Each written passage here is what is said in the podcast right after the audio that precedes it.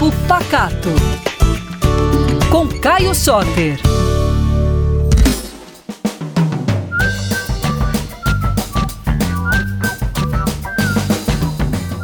E aí, pessoal, tudo bem?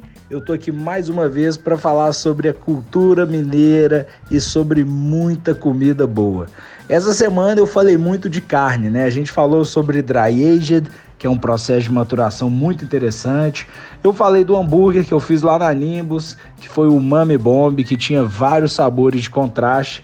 E hoje eu queria dar uma dica para vocês aí. Todo mundo gosta de vez em quando de fazer um hambúrguer em casa, então hoje eu vou contar para vocês como que eu acho que se faz o hambúrguer perfeito. Ó, vou te dar 10 segundos aqui de enrolação para você ir pegar um papel, uma caneta, que você vai ter que anotar essas dicas para você colocar em prática com a sua família, com seu grupo de amigos, com a namorada ou com o namorado, que é muito fácil e hambúrguer deixa todo mundo muito feliz.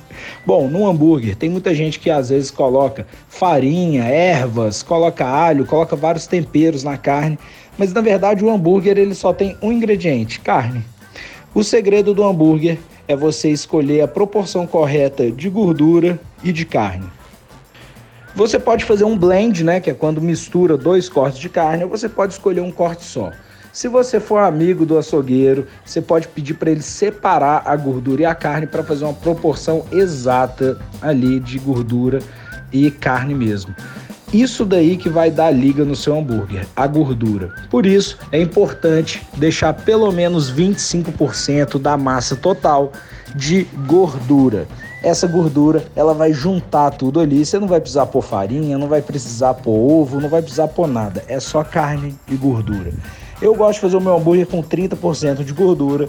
E aí você vai lá no açougue, pede pro seu camarada pesar direitinho e moer Agora, se o açougueiro do seu bairro já for aquele mais mal-humorado, aí você escolhe o peito bovino, que é uma carne que já tem uma proporção bem próxima de 25 a 30% de gordura.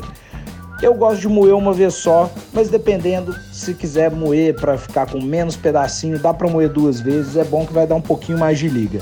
E aí você vai fazer bolinhas, eu gosto muito de 150 gramas, acho um tamanho ideal, e você vai bater essa bolinha de uma mão para outra, até ficar bem compactado e tirar todo o ar ali de dentro.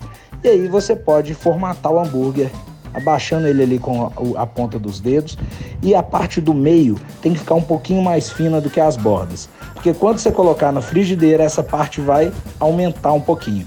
Frigideira bem quente, preferencialmente de ferro, saindo bastante fumaça, aquilo que você acha que vai pegar fogo na casa inteira.